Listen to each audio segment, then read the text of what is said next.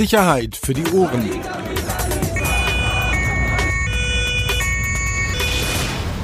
Der Podcast aus Berlin. Herzlich willkommen. Neue Folge Sicherheit für die Ohren. Axel, ich grüße dich. Schön, dass du da bist. Guten Tag. Wir haben äh, eine Menge vor. Wahnsinn. Trotz äh, Sprachtraining wieder normal heute bitte. Ich fand es völlig zu Recht, dass wir darauf hingewiesen wurden, dass Du es kriegst so immer, nicht geht. von wem eigentlich? Von Weiß wem eigentlich. Menschen schreiben dir immer, äh, immer irgendeinen Scheiß, wirklich? Was, was denn? Apro- ich, bin äh, auch nicht, ich bin auch nicht jeden Tag gleich. Du klingst schon viel besser. Viel besser, so mag ich dich viel mehr. Und Thema äh, Leserresonanz, äh, ganz vorsichtig, du wirst es ja gleich aufgreifen, ja. auch in einem Punkt. Also wir haben heute eine Menge vor. Äh, Axel war mal wieder embedded unterwegs, äh, wird darüber reden. Wir reden über ein paar interner äh, Polizei Berlin.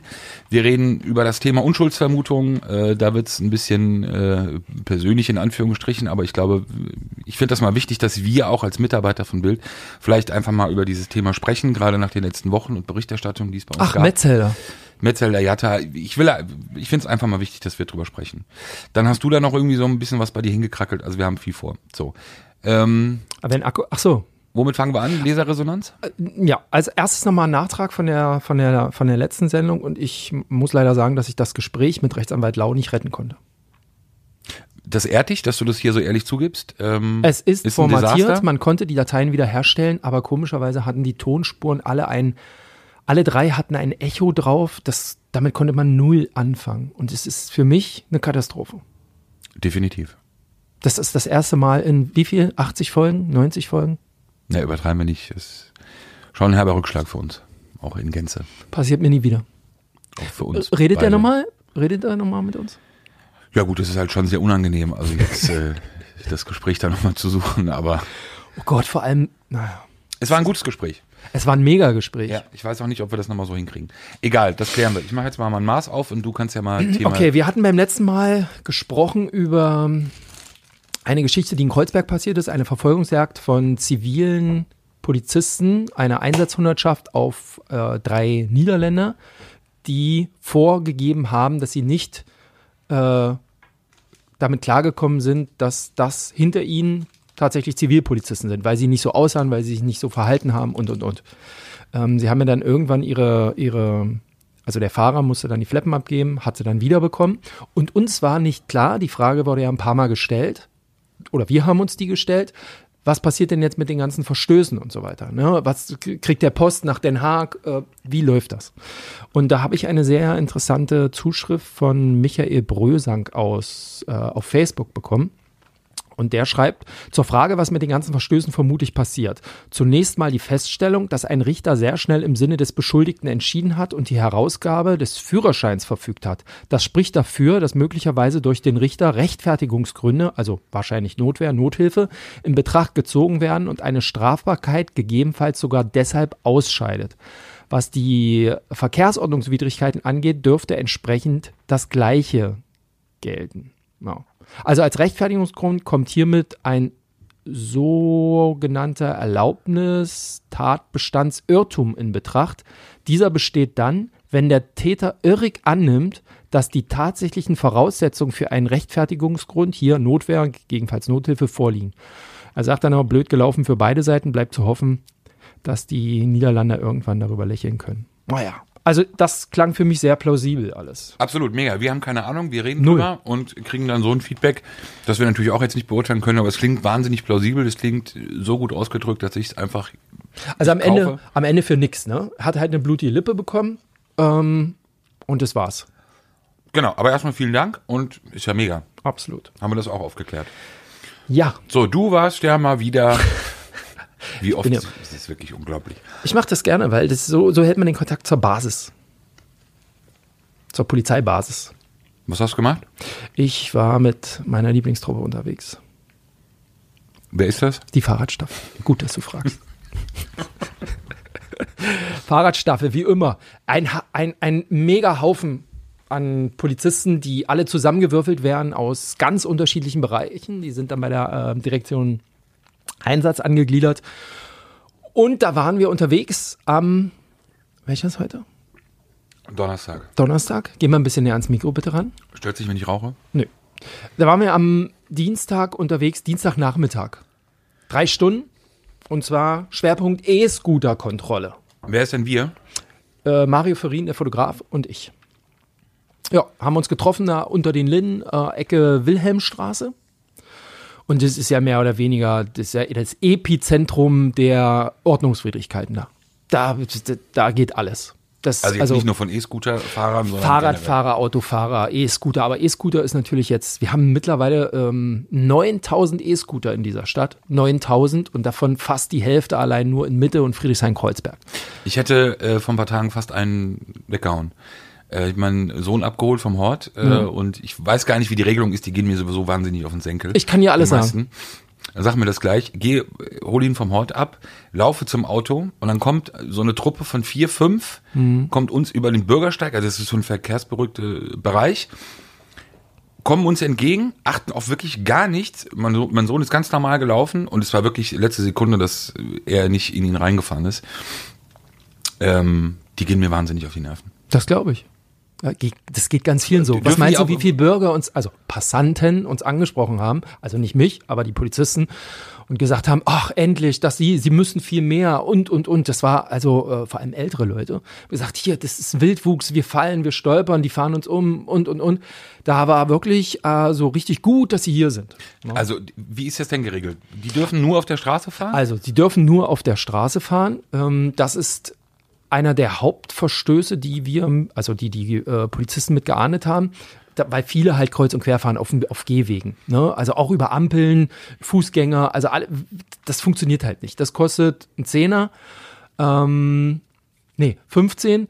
Und der andere Hauptverstoß aus meiner Sicht ist dieses zu zweit fahren auf diesem Roller. Da haben wir auch gleich am Anfang Ach, so das ist auch nicht erlaubt. Nee, das kostet 10 Euro, wenn Ah. du auf dem Fahrradweg fährst. Ähm, da haben wir auch am Anfang gleich eine, ju- eine junge Mutti aus Wiesbaden rausgezogen. Die hat wirklich ihr Sohn, lass den drei, vier, nicht mal, äh, zwischen ihre Beine geklemmt und ist mit diesem E-Scooter dann äh, über den Bürgersteig, Bordstein hoch, Bordstein runter. Da hat die Polizistin auch gesagt, völlig irre, völlig irre. Wenn die mal stolpern, also wenn, wenn die mal den Roller verziehen, ne? Weil weil du musst ja auch, bei manchen Rollern musst du ja auch hinten bremsen. Ne? Da, da, da hast du ja nicht die beiden Vorderrad, also die beiden Bremsen vorne am Lenker für vorne und hinten, sondern du musst halt hinten draufstehen. Wenn du da das Gleichgewicht, äh, Gleichgewicht verlierst unter den Linden, bumm, Laster, Auto, Taxi, irgendwas, Fahrradfahrer, bumm, vorbei. Ne? Die machen sich halt keinen Plan. Die steigen halt drauf. Ähm, Gerade auch viele junge Leute steigen halt drauf und düsen halt los. Und mittlerweile wird alles transportiert, damit Bierkästen, Koffer, wir haben alles gesehen. Ist das Ja. erlaubt? Ja, ähm, was du nicht darfst, ist hinten was dran machen. Also du darfst nicht ziehen.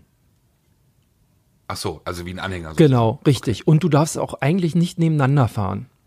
Das kostet und auch wenn du nicht anzeigst, dass du blinkst, also dass du abbiegen willst, so rum. Wie mache ich das eigentlich bei den Dingern? Ja, du musst äh, Arm raushalten. Wie auf dem wie Fahrrad. Fahrrad. Genau, wie auf dem Fahrrad. Und das ist halt mitunter, finde ich, das kompliziert, weil du halt ja auch Gas gibst mit rechts, ne? Und wenn du dann nach rechts abbiegst, geht ja der Gashebel automatisch zurück. Das heißt, du verringerst auch dein Tempo. Es wird langsamer. Also da habe ich echt skurrile Situationen da gehabt. Wieso gibt es keine Helmpflicht? Tja, das wissen die auch nicht. Wäre das notwendig? Ich, wie schnell fahren die Dinger? 20 ist erlaubt.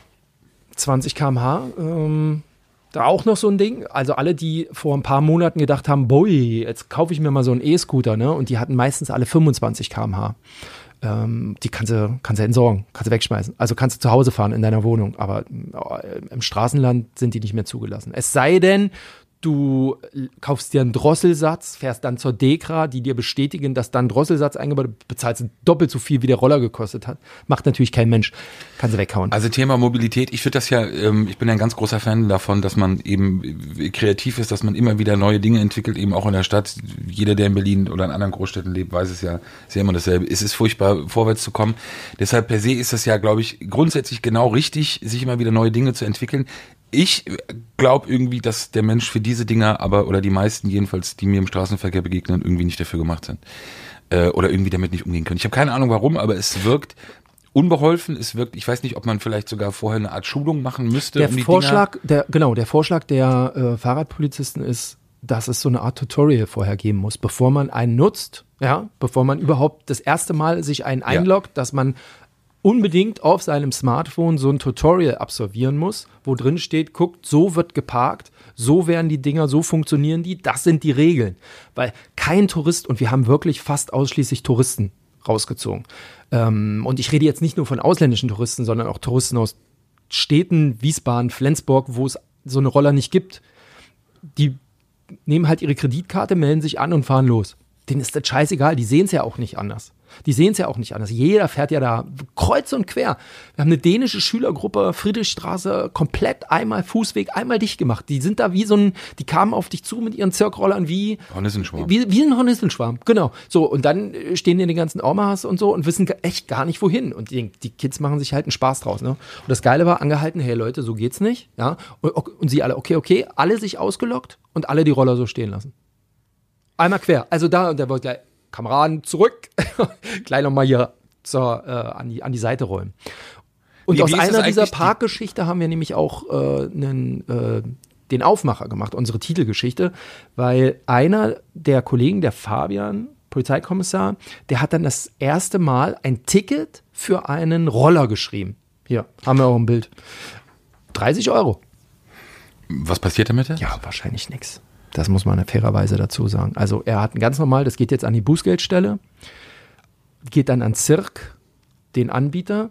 Der müsste eigentlich ermitteln, wer zu diesem Zeitpunkt diesen Roller gefahren ist, abgeparkt hat.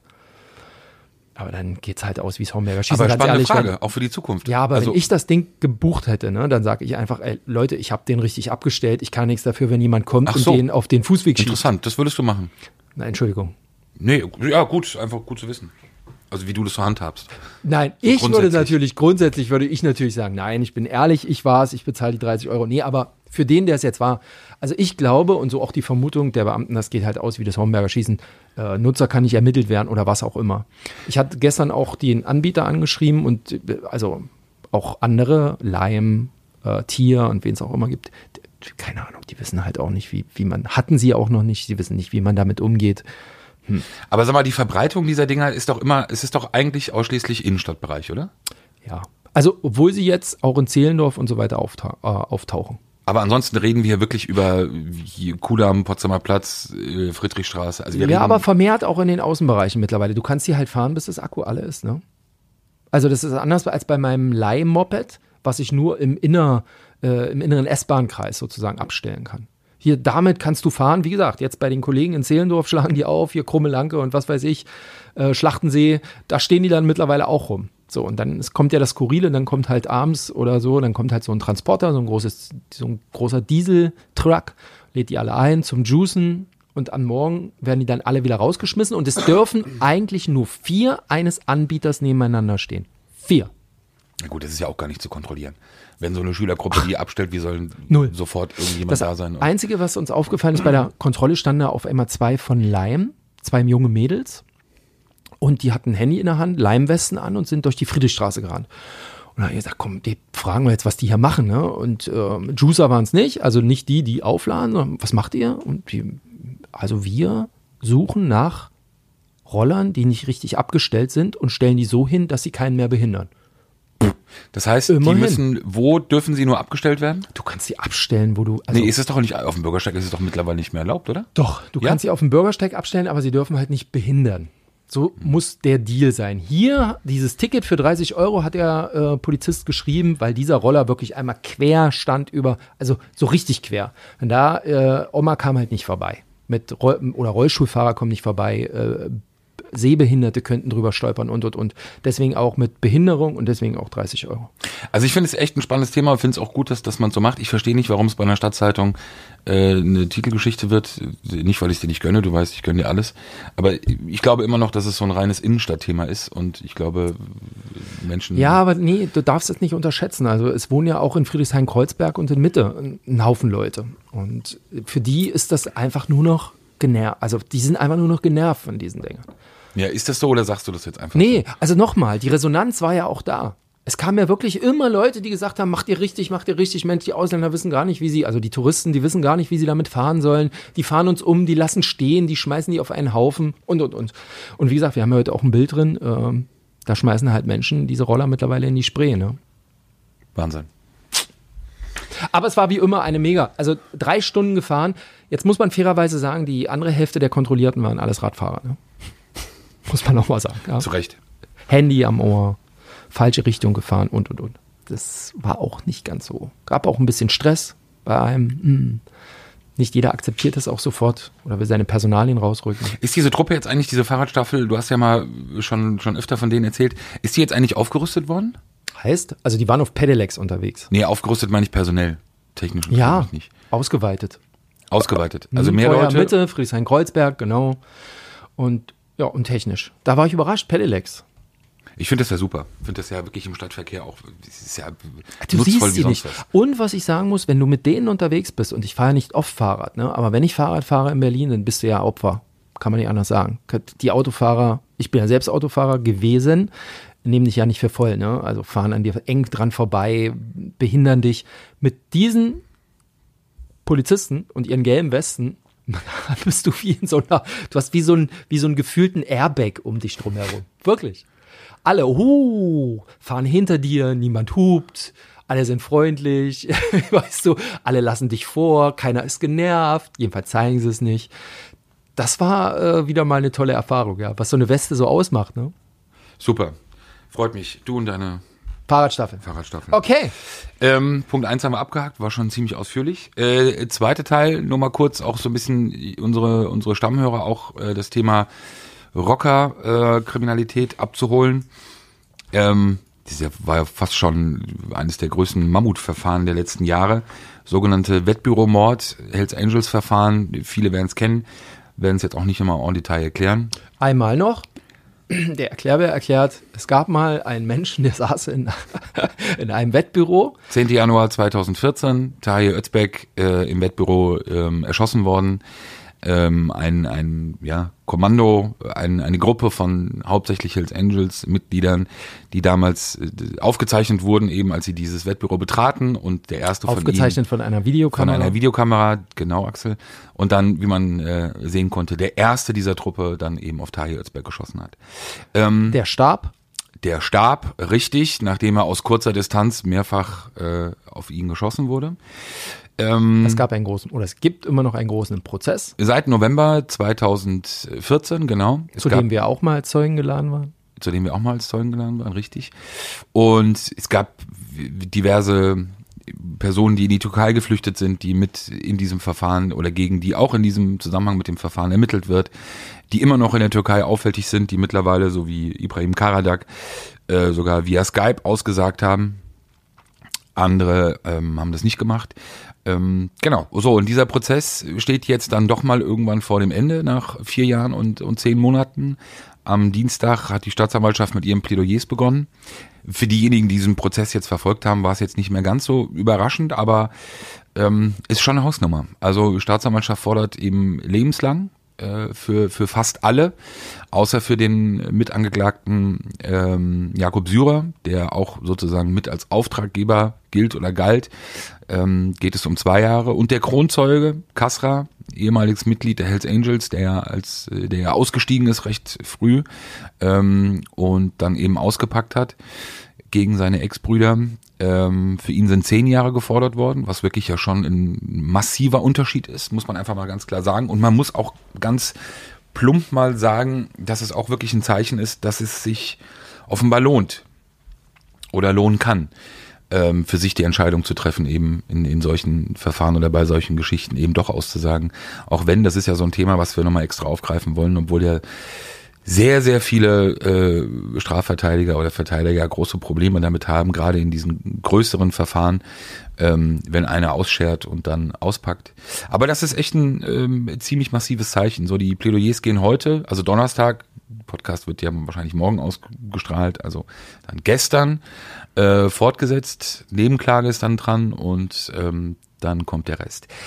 Drei Stunden hat das Plädoyer gedauert. Wahnsinn. Fand ich sogar wenig. Ich hätte gedacht, dass es über mehrere Tage geht ähm, oder dass es mindestens äh, zwei Tage dauert. Man muss jetzt mal sehen, also die, die Forderung der Staatsanwaltschaft war jetzt, wie gesagt, nach dem Verlauf des Verfahrens nicht unbedingt überraschend. Ähm, überraschend wird auf jeden Fall am Ende dann trotzdem aber ähm, die Entscheidung des, des Gerichtes. Ähm, auch wenn es da eine, eine gewisse, sagen wir mal, Tendenz oder Richtung gab, so wie das auch Verhandlungsteilnehmer auch selber immer wieder auch gesagt haben, in welche Richtung das wahrscheinlich geht. Aber da ist immer noch diese Geschichte mit diesem rechtlichen Hinweis. Stammhörer werden sich vielleicht daran erinnern, da haben wir mal darüber berichtet vor einigen Monaten, dass das Gericht in einem sogenannten rechtlichen Hinweis an die Verfahrensbeteiligten darauf hinwies, dass ähm, es eine, eine Möglichkeit der Strafmilderung gibt, die eben darauf zurückzuführen ist, dass die Polizei möglicherweise vor dem Tötungsdelikt ähm, oder einzelne Beamte nicht ihre Arbeit richtig gemacht haben, äh, möglicherweise das spätere Opfer nicht gewarnt haben, beziehungsweise auch den, wie er so vor Gericht steht, den möglichen Auftraggeber, Kadir Padie, den Boss dieses äh, Charters, ähm, auch nicht in einer sogenannten Gefährderansprache darauf hingewiesen haben, doch nach den Erkenntnissen, die Sie haben, dass eine Gefährdung von Tahir Özbek vorliegt, das zu unterlassen. Das ist, äh, ist bei der Staatsanwaltschaft intern ein großes Thema, ähm, dass man nicht so genau weiß, wie man diesen rechtlichen Hinweis einschätzen soll, beziehungsweise welche Konsequenz er dann wirklich haben wird. Das wird, äh, glaube ich, jetzt wirklich der, der, der spannendste Part noch. Ähm, der auf uns zukommen wird aus dem Umkreis der Hells Angels ist jetzt äh, am Dienstag zu hören gewesen. Ähm, war ja auch nicht anders zu erwarten, dass natürlich äh, politische, politisch motiviert das Ganze und wieder ein Exempel statuiert werden soll. Interessant ist auch immer, wenn man das dann so hört, was die Anwälte dann auch so sagen, äh, das hätten sie in ihrer Arbeit noch nie erlebt, äh, wie hier ermittelt worden sei und wie Vorverurteilungs äh, würdig das Ganze abgelaufen sei. Ist natürlich klar, wenn man für seine Mandanten nichts hinbekommt. Ähm, Aber das ist ja eine Katastrophe. Viereinhalb Jahre Anwaltskosten bezahlen, um dann doch mit lebenslänglich rauszugehen. Ja, natürlich. Deshalb ist es ja auch wichtig, das darf man nicht vergessen. Deshalb ist es ja wichtig, eben auch für diese Anwälte ähm, natürlich den Mandanten das auch entsprechend zu verkaufen und auch entsprechend äh, nahezulegen, dass es natürlich nicht an ihrer Arbeit gelegen hat, sondern dass es eben ausschließlich Politisch irgendwelche übergeordneten Gründe gibt, die mit Rechtsstaatlichkeit natürlich nichts zu tun haben und nur deshalb auch so ein Verfahren zustande kommen konnte. In dieser Geschichte ist es so, wie ich das mitbekomme oder auch höre aus, aus dem Umfeld der Rot-Weißen, dass man das den Anwälten glaubt, dass es da eben nicht äh, möglicherweise vielleicht auch Zweifel gibt an der Arbeit, die dort geleistet wurde.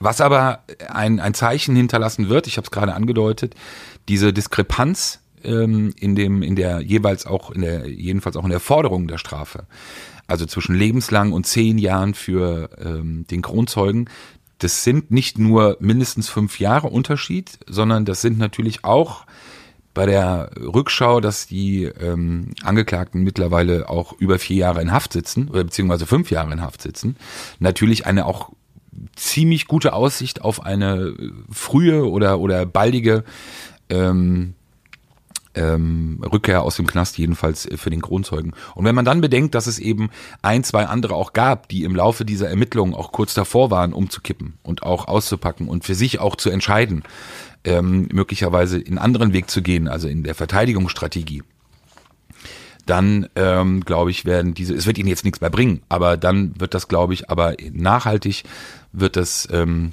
hängen bleiben, auch als Thema. Und da muss man auch nochmal sagen, es ist von Anfang an, wir haben mehrfach auch 2014 schon darüber berichtet, dass es eben Ermittlungsergebnisse gab, die den Verdacht nahe lagen, dass es eben nicht darum ging in diesem Verfahren, dass die Personen sich dass jeder sich selber verteidigen konnte oder sollte und mit seinem Anwalt wirklich die für sich beste Verteidigungsstrategie aufgebaut hat, sondern der Verdacht eben nahe liegt, dass es wie oft eben bei solchen Verfahren, die mit Rockerclubs oder mit anderen Organisationen ähm, zu vergleichen sind, dass es eben vor allem darum geht, den Kopf oder das, was oben ist, ja, vor allem zu schützen äh, und auch durch Schweigen zu schützen. Äh, es haben sich auch einige davon, die auch angeklagt sind, haben sich mittlerweile auch, auch aus dem Club verabschiedet und trotzdem sind sie diesen Weg weitergegangen die Forderung der Staatsanwaltschaft ist lebenslang. Wie gesagt, das sagt noch nichts aus, auch über das Urteil nicht, aber sollte vielleicht auch in Zukunft so manchen ähm, einfach mal dahin bringen, drüber nachzudenken, ob das wirklich auch so viel Sinn macht, bei dem eigenen Leben dieses eigene Leben offenbar äh, doch hinten anzustellen. Klang jetzt wie so ein Pastor. Amen. Ja, aber nee, ernsthaft. Es ist so, wenn man, wenn man diese, diese Themen halt verfolgt, es ist so Wahnsinn. Mann, ey, Das sind alles junge Menschen. Äh, Da gibt's mehr halt nur als irgendwie so ein Club. Und wenn du halt dann irgendwie für dich eben auch entscheiden musst, dann brauchen wir jetzt keiner mit Brüderschaft und sonst irgendwas. Und es gibt Wichtigeres im Leben als das Individuum. Ähm, ja, und das ist auch vielleicht eine eigene Familie oder das eigene Leben, Freundeskreis, Arbeit. Also es gibt auch was anderes. Komm, ich will mich jetzt gar nicht aufregen. Ähm, aber das verfolgen wir auf jeden Fall weiter. Und Thema Knast gehen wir, glaube ich, jetzt nahtlos, wenn ich sehe, was du hier ausgebreitet Nee, gar hast. nicht nahtlos. Äh, Geschichte, du hast erzählt, jemand hat dir erzählt, es gibt keine Fernsehgeräte mehr im Knast.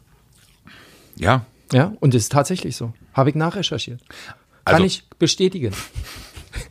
also Ist nicht, eine äh, wahre Geschichte heraus. aber ist jetzt ein bisschen Clickbaiting. Ist ja nicht so, dass es gar keine äh, Fernseher im Knast gibt. Vielleicht kannst du mal kurz erzählen. Nein, die gibt's. Also in Berlin ist es so geregelt, dass du, wenn du einen Fernseher haben möchtest und deine Angehörigen möchten dir den zur Verfügung stellen, dann musstest du den bisher zu Jürgen Krüger Fernsehdienst bringen.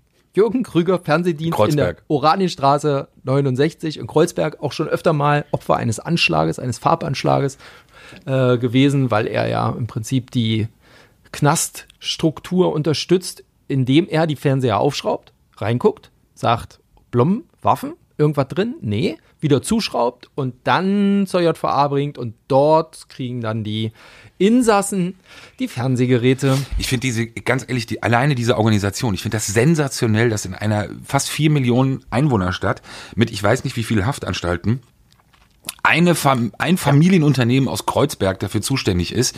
Ich weiß nicht, wie, wie man an so einen Auftrag gekommen ist, aber es ist doch Wahnsinn. Über Jahre. Was Jahrzehnte, glaube ich. Und alle Fernseher müssen dahin gebracht Und werden. alle Fernseher müssen dahin. Also du kannst nicht mit dem Gerät zur JVA gehen, sondern du musst halt wirklich vorher anmelden, Jürgen Krüger Fernsehdienst. Und der checkt das, macht dann so eine Art Siegel dran und dann äh, Und die kostet, die Kontrolle. Also ist jetzt auch nicht so, dass er das für Umme macht. Ne? Es ist eine kostenpflichtige, äh, also Fernseher, Radiorekorder, äh, alles wird kostenpflichtig auseinandergenommen und angeguckt, wieder zugeschraubt und dann äh, Irre. Wird es dahin gebracht. Ja, und leider geht's Herr Jürgen Krüger offensichtlich gesundheitlich nicht so gut.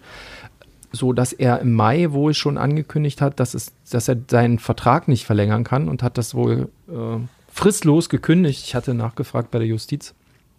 Ähm, ja, aus gesundheitlichen Gründen. Jahrzehntelang haben die da zusammengearbeitet. Nun ist es so, dass wenn du frisch in die JVA Moabit kommst oder in die JVA Tegel oder in die JVA, ich glaube Plötzensee war es, ja. Und du möchtest gern einen Fernseher haben, dann kriegst du keinen. Das ist natürlich scheiße. Wahnsinn. Das ist doch Das ist eine Aufstand Katastrophe. vorprogrammiert. In Tegel, in Tegel, überleg mal. Wir müssen doch durchdrehen. Ja, und jetzt arbeitet man irgendwie an einer Lösung. Warte, wie hat er geschrieben? Für, die, für diese Aufgabe ist es nicht leicht, einen Dienstleister zu finden, schreibt Herr Brucks, der Pressesprecher der Justiz. Deshalb läuft derzeit eine bundesweite Abfrage in den Justizministerien, wie dort verfahren wird. Zeitgleich wird eine Ausschreibung vorbereitet, wohl federführend in Tegel. Das heißt, es dauert ja Das dauert noch, noch Monate. Ja.